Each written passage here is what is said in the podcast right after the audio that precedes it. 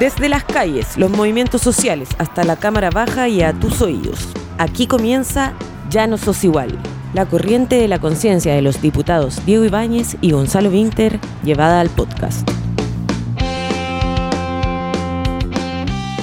Quedan solo cuatro días para el momento más importante de nuestras biografías y estamos en una carrera, una carrera sin igual.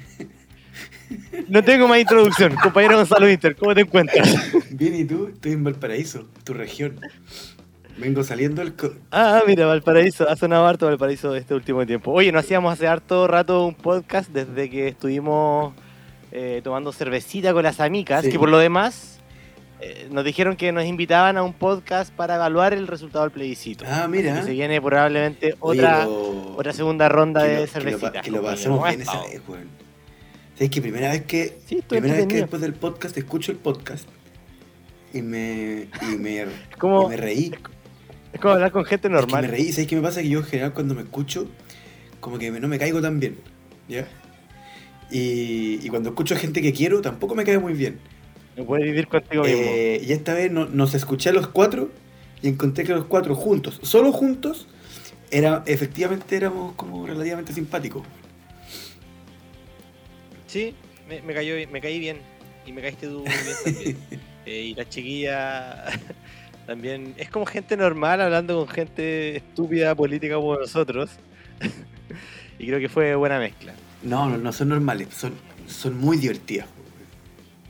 Sí. ¿Mm? No, son.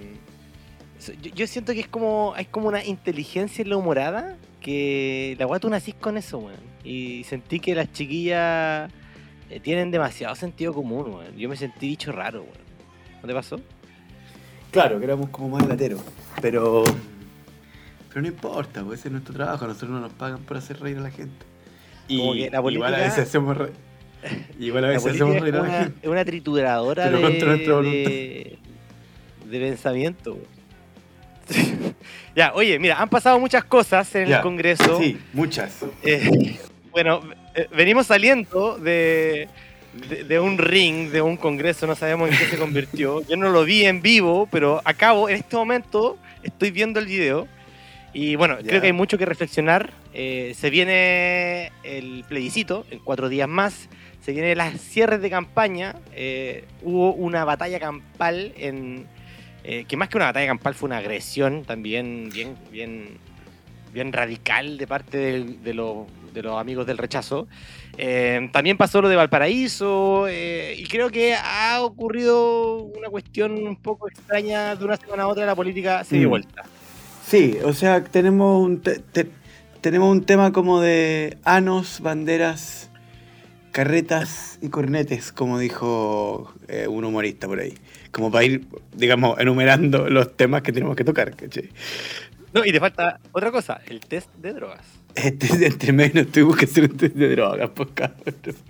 ya. Donde literalmente eh, nos pelamos. Eh, yo, yo, yo, puedo partir con, Gonzalo para hacer test de drogas. Yo, puedo partir con un rollo general sobre lo de día. Adelante, Pero un rollo fome y como autoinducidamente fome, o sea, que tiene, el, que tiene el objetivo de ser fome, ¿cachai? Eh, quiero hacer como un, comentario, no, en verdad, ya, quiero hacer dos llamados a la paz y dos eh, comentarios polarizantes, ¿ya? Cuya intención no es ser polarizante. El primero es que, eh, a ver, la cagada que estamos viendo es, bien fuerte. me impresiona cómo los autodenominados amarillos resultaron no serlo en el sentido de que a la hora que entraron a la arena de, un, de, la campaña de un plebiscito que tenía solo dos opciones, y que por lo tanto todo lo que sea bueno para ti es malo para el adversario y viceversa, eh, terminaron siendo los agentes más polarizadores y mezquinos de esta elección. Eh, los personajes como, no sé, Alemparte, Poduje, Barken, Jimena Rincón, no así Matías Walker, Jimena Rincón, no así Matías Walker, terminaron siendo los más agresivos de la elección y, llevando esa cuestión como de que todo lo que ocurra en la faz de la tierra de la República de Chile tiene que servir para criticar a tu adversario. Pongo como ejemplo de, una imagen de contraste eh, la imagen del presidente de la República, Gabriel Boric, cuando era diputado, haciendo un discurso que, es una poesía en sí misma sobre Violeta Parra, te la contrasto en grandeza con la senadora Rincón buscando tweets de Gabriel Boric para ver si se lo podía cagar con, una trampa, ¿ya? Bueno, y los amarillos son entonces los más polarizantes. Pero yo no quiero caer en cuestiones chabacanas. Eh, creo que Gonzalo de la Carrera no representa a todo el mundo del rechazo. Eh, y, pero quiero hacer pero representa un mundito. A quien tan... De tres comunas, primera mayoría. pero es que, pero mira, pero mira para dónde voy a ir. Es que se puede decir mucho de Gonzalo de la Carrera, el tema que acabáis de tocar es fundamental. Pero quiero ir a otro. Tampoco representa a la Cámara de Diputados. Absolutamente. Y tampoco es juzgable el trabajo de la Cámara de Diputados, ni la integridad de los diputados, ni la, ni la calidad de las leyes, porque Gonzalo de la Carrera le haya pegado un combo a alguien. Y ustedes dirán, pero qué cosa más obvia está diciendo. Pero no es tan obvio, porque la franja del rechazo es una franja completa, financiada por la plata del CERVEL, que salió en televisión abierta, en donde se dedicaban a mostrar las imágenes más inestéticas de la Convención Constitucional, en donde individuos particulares que no tenían liderazgo alguno al interior de la Convención, producían situaciones mucho menos graves que las de Gonzalo de la Carrera. ¿Y cuál era el mensaje? El mensaje no era, mira, esta persona hizo algo malo, que es lo que nosotros decimos de Gonzalo de la Carrera. Lo que te decían ellos era, esto demuestra que la convención es mala, que el proceso constituyente es malo y que el texto emanado de la convención es malo y que por lo tanto debería votar rechazo. Porque hicieron una franja alrededor de eso. Entonces también mi llamado es decirle a la gente del rechazo que haber hecho franjas haciendo una selección minuciosa de las imágenes más inestéticas de la, de la convención fue una cuestión tremendamente innoble y tremendamente deshonesta para con el debate público, como lo fue a mi juicio la mayor parte de la campaña. Y que yo diga que la mayor parte de la campaña fue deshonesta, no significa que no entienda que hay que trabajar en unidad por Chile, etcétera, eh, eh, el día después de.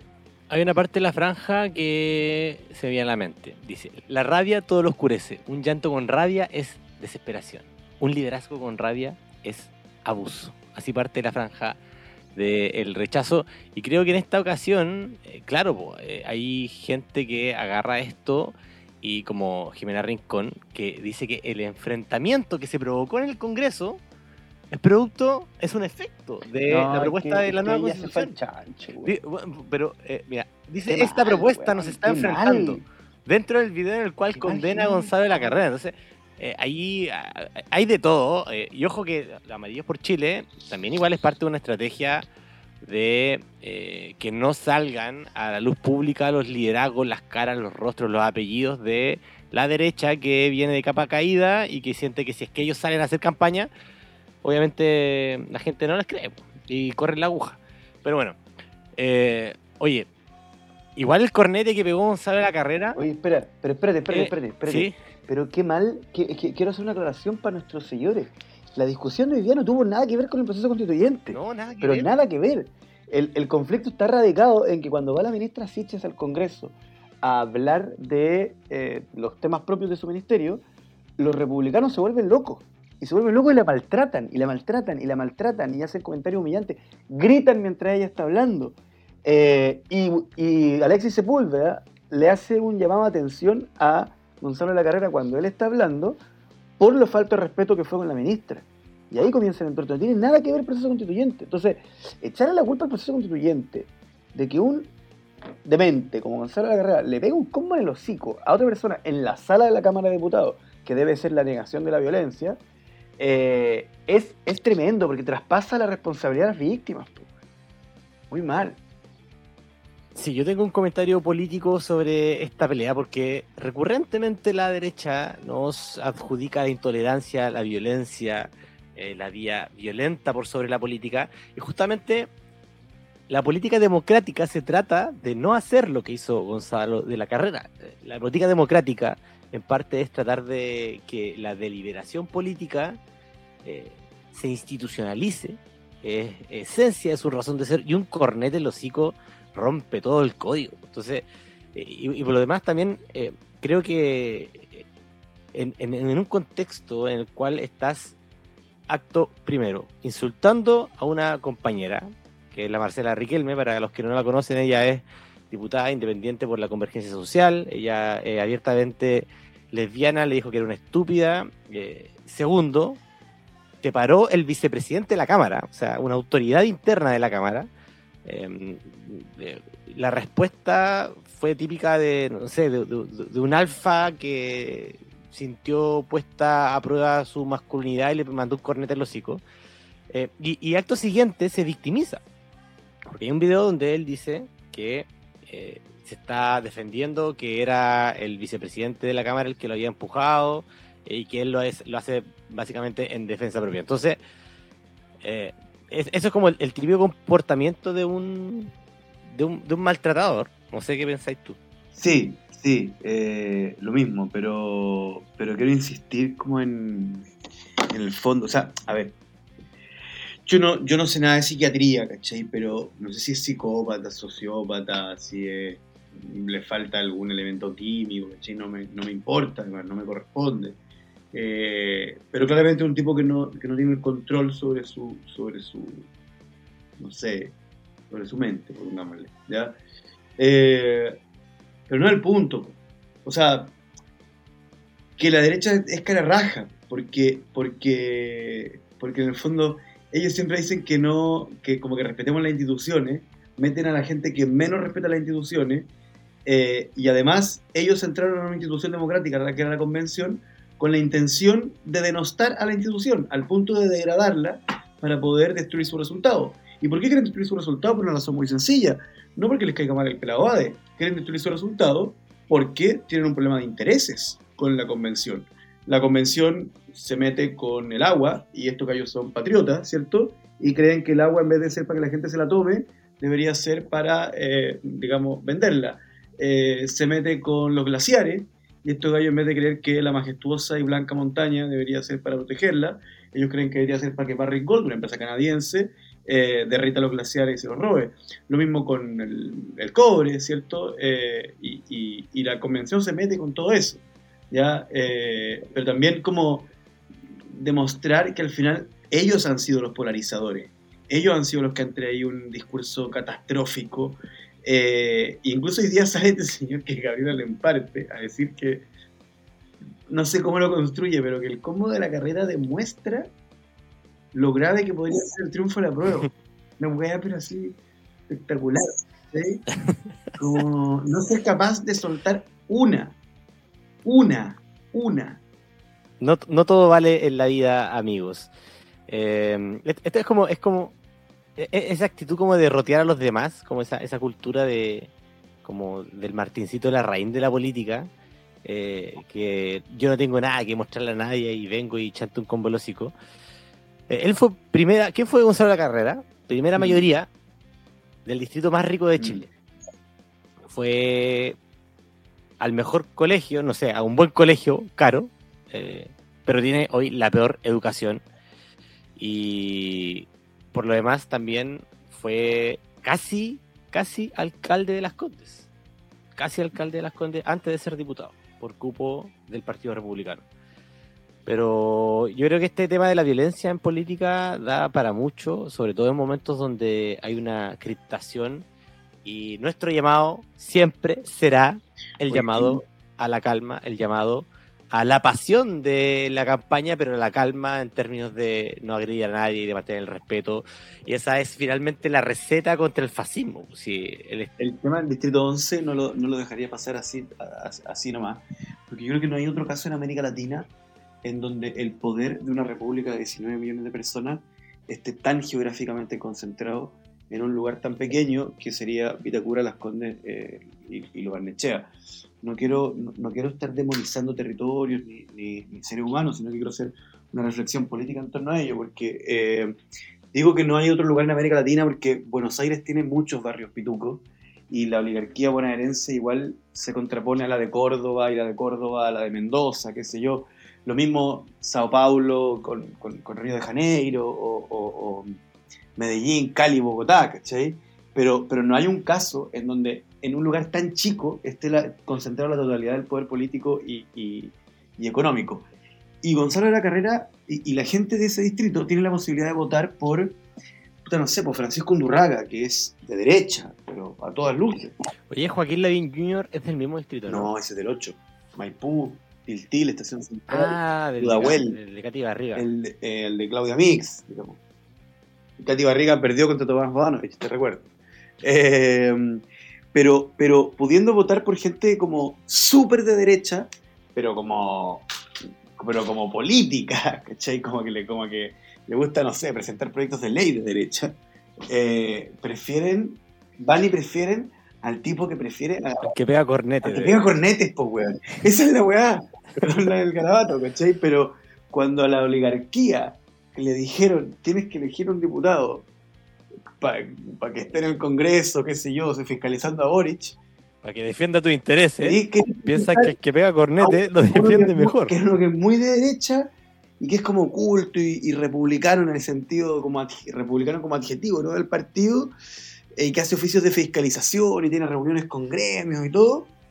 O uno que se agarra a combo. Tráeme. Dice mucho. Y dice, mucho eso de la oligarquía chilena. Tráeme que se agarra combo. ¿Cachai? Ahora, Ojalá este, esto que estamos diciendo sea un error y en realidad no lo conocían bien y ahora están todos arrepentidos.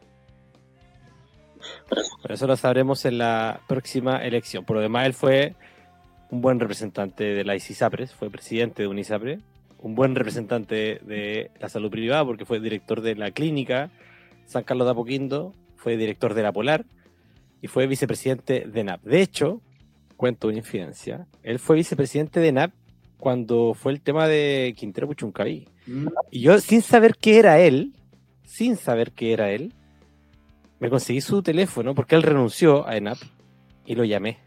Y tuve una conversación con ¿Qué? Y no sabía que era él. Después cuando llegó al Congreso supe que era él. No, no, espera, espera, espera, espera. Y de hecho lo quería invitar a la comisión investigadora para que declarara eh, contra Piñera eh, pero no me pescó, dijo, dijo, no, no quiero ir a esas cuestiones, no me quiero exponer, estoy guardado. Esto es una conversación, una conversación privada, por cierto, pero estoy reproduciéndola para efectos de, dar a entender cuánto cresta conocí a esta persona. Oye, Oye, eh, comentando ahí que comentemos lo que dijo Pancho Malo. Yo creo que deberíamos poner el audio, ¿no? El audio es muy, es muy bueno, bueno. Ya. Argumentar. Rincón me denostó en tolerancia este, cero. Este. Así que él está con las bases. Esa es la gente que necesitamos. No necesitamos a los Macaya, a los Chaguán, a los Luciano Cruzcoque, a, a Diego Chalper, a todos esos lacayos no los necesitamos. Hay que entiendan, entiendan que viene una campaña muy ingeniosa del Team Patriota, que no, no la voy a revelar ahora pero viene una campaña muy ingeniosa para que cancelemos a todos los alcaldes de Chile Vamos en las próximas municipales. Se acaba el negocio de la MUNI, de darle peguita a los amigos. Ya les vamos a cagar el negocio y nunca más los vamos a dejar llegar a la moneda. Porque ustedes cuando son gobiernos votan con la izquierda y ahora están atacando a Gonzalo en la carrera también. Cuando Gonzalo expuso al CERVEL también lo atacaron. Porque Chile Vamos son unos una lacra, eso es lo que son, la basura más grande de la política chilena. Y, y, los que estén llorando por la actitud de Gonzalo, vayan a llorar a Cuba, hueones. Vayan a llorar con los asesinos narcotraficantes que gobiernan ahí. Aquí apoyamos a la gente que tiene pantalones, señores. La izquierda quemó Chile entero. Legitimaron y normalizaron la violencia. Estaban en permanente comunicación con los delincuentes de la CAM. Y vienen a huevear ahora a Gonzalo. Váyanse a la chucha un rato largo, weón. Oye, pensé que estaba escuchando al sheriff. Eh, en cualquier momento sacaba su, su pistola y se ponía a disparar. oye, pero ya. Yo no sé si seguir con esto, la verdad, Gonzalo. Yo creo que debiésemos estar tranquilos porque esta gente usa corbata. Eh, pero bueno, para cerrar. Pero, puta, igual quiero defender al Congreso como institución. Eh, no. Esto, no representa al Congreso eh, y los países necesitan tener Congreso. Todo lo bueno que ha ocurrido en este país, no todo, pero la mayoría de las cosas han ocurrido momentos de profundización de la democracia y cuando se instala para afuera la idea de que todos los políticos son malos, Al final el poder lo termina ejerciendo alguien igual. Y, si y, decir que el poder lo ejercen los políticos significa que el poder lo ejerzan personas que han sido democráticamente electas para ejercerlo, eh, por el pueblo. Eh, lo contrario es que lo ejerzan los dueños de la tierra, los millonarios, los dueños del capital financiero o los militares, que tienen la fuerza para imponer su poder. Por lo tanto, criticar a los políticos nunca puede significar criticar a la democracia. Perdón que la dé, pero es importante. Ellos, de hecho, ellos, hay una, una frase muy buena de Pablo Iglesias, que por ahí dijo que ellos no necesitan la política, como el pueblo más que nadie necesita la política, porque las instituciones, la república, son un freno al salvajismo del poder. Cuando tú tienes un marco democrático, aunque lo, rompas con un golpe en la cara, estás demostrando que te vale madre ese. Y por eso, por eso, hay que, decir que el discurso antipolíticos, antipolítica, siempre es un discurso estrictamente de derecha. Eh, porque desde que existe la política eh, o la política con, con, algo de democracia, pugnando por entrar contra la monarquía absoluta, eh, son los poderosos los que no, o sea, son los que obtienen el poder ya sea de Dios, de las armas, ¿cierto? O de la tierra o del dinero, los que odian a las personas que obtienen el poder a través de los votos, eh, porque, se les cuelan, ¿cachai? Eh, y el pueblo, justamente, el pueblo pobre, es el que no tiene el poder ni a través de las armas, ni a través del dinero, ni de la tierra. Por lo tanto, lo que más le queda es el voto. Si nosotros no tenemos armas ni, mucho dinero. Tampoco queremos tener armas para soldados. Por eso las instituciones republicanas, el Estado de Derecho, el principio de legalidad, es una buena arma contra el fascismo. Y eso me quedó demasiado claro cuando fuimos a Palestina, compañero. Así es. Más que nunca. Así es. Oye, solo para cerrar esto, mm. eh, yo no creo que Gonzalo la carrera esté loco, esté enfermo. Yo, no quiero eh, patologizar su violencia, creo que eso a propósito de, los gritos que le, hacían ahí algunos parlamentarios, ¡estáis locos! ¡estáis locos! ¡estáis terrible loco! No, yo creo que eso solo contribuye al prejuicio sobre las enfermedades de salud mental. Él no está loco. Él casi es alcalde de las Condes. Él es un político que sabe lo que hace. Puede que sea una persona violenta, soberbia. Oye, test de drogas. Llegaste a Independencia. Llegaste al Hospital Clínico de la Universidad de Chile. ¿Y qué pasó? Oye, sacaron mucho pelo. Sí, sacan harto pelo. ¿Tú te lo hiciste? Sí, me lo hice. Pues. De hecho, te sacan dos bolsitas de pelo. Una que es la, la, muestra y la otra es la contramuestra. Son dos sobres donde te pelan, te sacan harto pelo. Te intentas sacar pelo desde abajito. Y este resultado entiendo que va a estar como a mediados de septiembre. Em, yo, yo solo quiero contar que entré al pasillo donde me iban a hacer la muestra de pelo. Entré al lugar donde me iban a hacer la muestra de pelo y había un caballero que me estaba atendiendo. Había mucho incienso en el lugar. Mucho, mucho incienso. Había música hindú. Era como, que chucha, aquí, aquí me drogan o aquí me van a hacer el test de drogas. Y yo le dije al compadre, dije, oye, encuentro que, encuentro que esto es una estupidez. Y me miró feo me miró feo. Él estaba de acuerdo en que no hiciera un test de drogas. Puse el ejemplo de, un test que él mismo había hecho la semana pasada de un piloto de avión, eh, de una persona que conducía un camión de Chuquicamata y estaba muy de acuerdo que a, los, que a los políticos le hicieran test de droga. Acto seguido, me pela, harto. Y acto seguido, me dice, mira, te veo, esto es muy estúpido. Dijo, tenés un poco tenso. y, me, y me regaló un aceite de flores. Me dijo, abre tus manitos. Me puso aceite en las manitos. Me dijo, frotala detrás de tus orejas para que te relajes. Pero ¿por qué está? Fue mi experiencia de, de mi test de droga. Me dio amor el weón. Salí, salí contento, weón. Entré enojado y salí contento. ¿Cuál fue tu experiencia, compañero? No, yo, yo he dormido poco y cuando duermo poco soy muy irritable. Eh, y llegué, tuve una reunión antes en el Congreso de Santiago y, y alguien con muy buena intención, un funcionario, pero con muy buena intención, después lo leí cuando uno recuerda las situaciones, se, da cuenta de tonos que no vio en el momento, me echó la talla, pues como de, ¿y cómo estamos para el test de droga? ¿Ah, ah, ah? Y me, me, sentí como humillado, weón.